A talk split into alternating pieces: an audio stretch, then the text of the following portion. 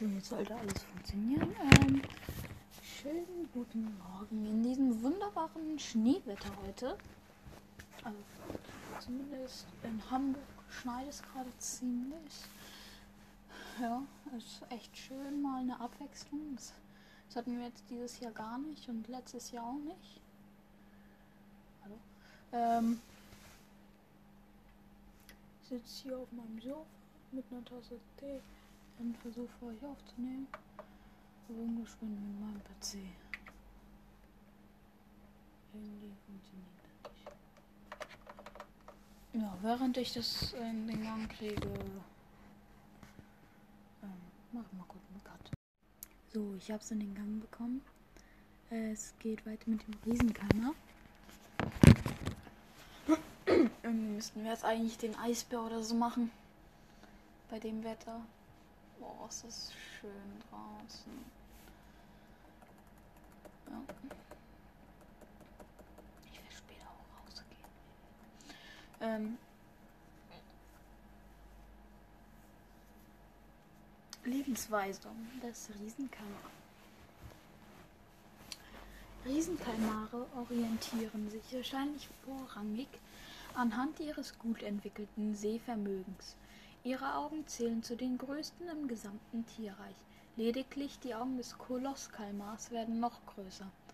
Die riesigen Augen deuten auf, auch auf den Lebensraum dieser Spezies hin. Meerestiefen, in die nur noch eine äußerst geringe, geringe Menge Licht vordringt. Über das Jagdverhalten der Tiere ist wenig bekannt. Untersuchungen des Magens brachten vor allem Reste von Kalmaren, auch der eigenen Art, und Fischen, zum Beispiel Hoki, zum Vorschein. Bisher wurde vermutet, dass der Riesenkalmar eher ein Lauerjäger als ein ausdauernd, ausdauernd jagendes Tier sei. Die ersten Aufnahmen eines lebenden, lebenden Tieres ließen jedoch Zweifel an, diese, an dieser These aufkommen. Die, Theo, die Theorie, dass auch Pottwale auf seinem Speiseplan stehen, ist abwegig. Wahrscheinlicher ist, dass der Pottwal der einzige wirkliche Fressfeind großer, ausgewachsener Riesenkalmare ist. Wie Saugnapf wie Saugnapfnarben auf dem Körper von Walen und Reste von Riesenkalmaren in Pottwalmägen zeigen. Pottwale ernähren sich hauptsächlich von diversen Kalmararten und unternehmen während der Jagd sehr lange und tiefe Tauchgänge mit Tauchtiefen von über 1000 Metern. Wissen wir. Gelegentlich bis 3000 Meter können sie Kalmare erbeuten, die nur in der Tiefsee vorkommen und sonst auch keinem anderen Säugetier erreicht werden können. Und sonst von keinem anderen Säugetier erreicht werden können. Gigantische Saugnapfnarben auf der Walhaut förderten auch die Legende von GGF über einen 60 Meter großen Kalmaren. Wie man aber inzwischen weiß, wachsen die Narben mit der Walhaut mit. Das heißt, eine tiefe Narbe, die ein Pottwal einst als Jungtier erhielt, dehnt sich mit dem Wachstum des Tieres mit aus. Sie erreicht beim erwachsenen Tier eine Größe, das Wachstum des Wales, aber nicht die Größe des Tintenfisches widerspiegelt, der die Narbe einst verursacht hat. Kleinere Exemplare von Riesenkalmaren werden aber auch von verschiedenen Fischen und Haien gefressen. Sehr kleine Exemplare an der Oberfläche sogar von Hochseevögeln wie Albatrossen. Mittelgroße Exemplare fallen auch großen Grauhaien oder neben Pottwalen auch anderen großen Zahnwalen zum Opfer, die in der Tiefsee nach Kopffüßern jagen. Aha. Und während draußen ein gefühlter Schneesturm ähm, ums Haus wirbelt, gehen wir dann mal weiter. Durch den Austausch des Natrium, Natriumkations des Meerwassers gegen Ammonium in, in ihrem Muskelgewebe erhalten die Riesenkalmare, wie auch einige andere Kalmare, den notwendigen statischen, statischen Auftrieb, um im Wald, Salzwasser zu schweben. Die Ammoniumchloridlösung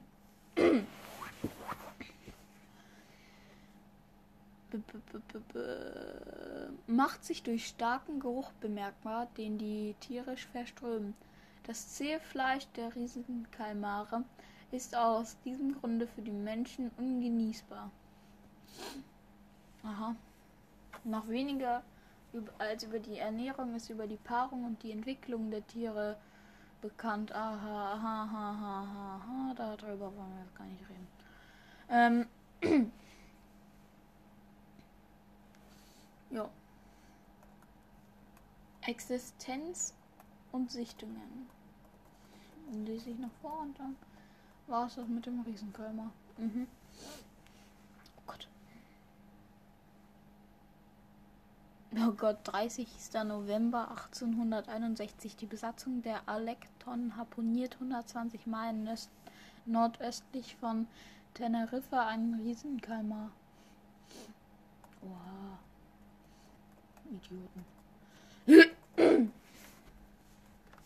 ja. Egal. Mhm. Existenz und Sichtungen. Teilweise fantastische Berichte über Riesenkraken galten bis zur Mitte des 19. Jahrhunderts als Seemannsgarn. Obwohl seit Jahrhunderten über Sichtungen von Riesenkalmaren und Begegnungen mit diesen Tieren berichtet wurde, wurden die Erzählungen meist in, ins Reich der Legenden und Kryptozoologie verwiesen. Selbst die Funde gestrandeter Kalmare mit Längen von über von weit über 10 Metern wurden von der Zo Zoologie nicht ernst genommen. Ernsthaftlich? Der erste wissenschaftliche Beweis war der Schnabel eines 1854 in Jutland, Dänemark, gestrandeten Tieres, der in die Hände des Naturforschers Japet, Japetus Steenstrup gelangte.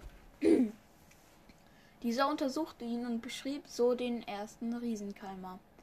Architeutis dux. Aha. Spanische Wissenschaftler haben im September 2003 zwei Riesentintenfische an der Nordküste Spaniens bei Oviedo erstmals lebend gefangen. Aha. Diese verendeten jedoch kurz darauf. Der, der größere war 11 Meter lang und wog 140 Kilogramm laut einer dpa-Meldung. Am 30. September 2004 gelang den japanischen Forschern zu Nemi Kubodera und Kyoichi Mori mit einer automatischen Kamera und einem Köder vor der Agasawara-Inseln, vor den Agasawara-Inseln im westlichen Nordpazifik in 900 Meter Tiefe die ersten Fotos eines Riesenkamars in seiner natürlichen Umgebung. Das Tier verlor einen seiner Fangarme, Tentakel, als der sich im Köderhaken verfing. Die Länge des Fangarmes betrug 5,5 Meter, was auf eine Gesamtlänge des Tieres von rund 8 Metern schließt. In dieser Gelegenheit konnten auch beobachtet konnte auch beobachtet werden, dass diese Tiere aktiv jagen. Aha, also keine Lauerjäger. ich muss kurz was trinken.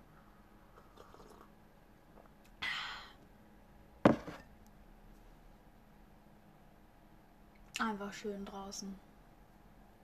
Ich, ich lasse mich davon sehr schnell ablenken. Alles ist weiß. Man sieht nur ein bisschen von den Bäumen die noch ein bisschen braun sind, aber sonst alles weiß. Naja, bis auf das, wo ich drin sitze, mein Zimmer jetzt nicht, aber draußen. Man sieht die Schneeflocken. Ja. Und sonst den weißen Himmel. Komplett weiß, wirklich. Kein Blau, nix. Ähm, vom 7. September bis 7. Oktober 2005 waren Tsunemi Kubodera ja Suhiro Koyama und Kyo Kyoichi Mori erneut vor den Ogasawara-Inseln erfolgreich und es gelangen Videoaufnahmen in 240 bis 940 Metern Tiefe, die ein Kalmar bei mehreren Angriffen auf den Köder und die Leine zeigen. Beim Angriff auf den Köder setzt der Kalmar starke Lichtimpulse frei, Biolumineszenz. Im Dezember 2006 konnte das Team um Tsunami Kubodera also das sind die Kalmar-Team. Das ist das Riesen-Kalmar-Team anscheinend. Ich nenne es jetzt so. Ähm, erneut vor den Ogasawara-Inseln Aufnahmen von einem Riesen-Kalmar macht.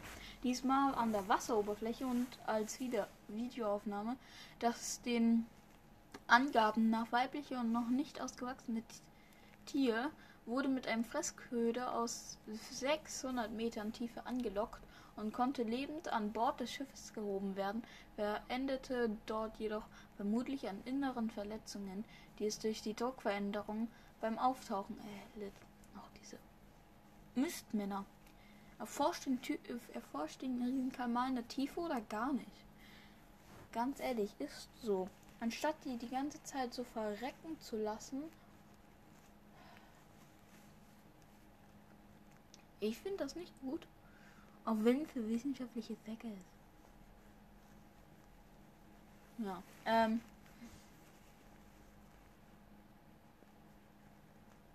Über die Länge des Tieres existieren bisher keine verlässlichen Angaben. Genannt wurden zwischen 3 und 7 Metern.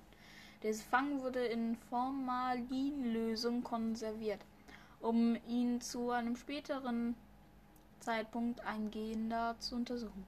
Im Juli 2007 wurde ein toter Riesenkalmar mit einer Mantellänge von 2 Metern und Gesamtlänge von Gesamt und Gesamtlänge von 8 Metern an Tasmanien an Land gespült. Am 30. Juli 2009 wurde ein 6 Meter großes Exemplar in 1500 Meter Seetiefe im Golf von Mexiko geborgen. Nach Erklärung des US-Innenministeriums habe die Crew des Forschungsschiffes Gordon Gunter den Riesenkalmar, der rund 50 Kilogramm gewogen habe, gefangen. Ähm, Im Juli 2012 konnte der japanische Meeresbiologe Tsunemi bla bla bla ähm, vom Nationalmuseum der Naturwissenschaften in Tokio einen Riesenkalmar in seiner natürlichen Umgebung filmen. Die Aufnahmen entstanden in einer Wassertiefe zwischen 600 und 900 Metern vor den Chichi-Inseln. Die Expedition wurde von einem Filmteam begleitet, das eine 45-minütige Dokumentation veröffentlichte. Gut, ähm, ganz ehrlich, ich habe keinen Bock mehr, das noch weiter vorzulesen, weil das sind alles irgendwelche Mord-Dinger, äh, wo sie diesen Kalmare umbringen. Also, na, fast alle.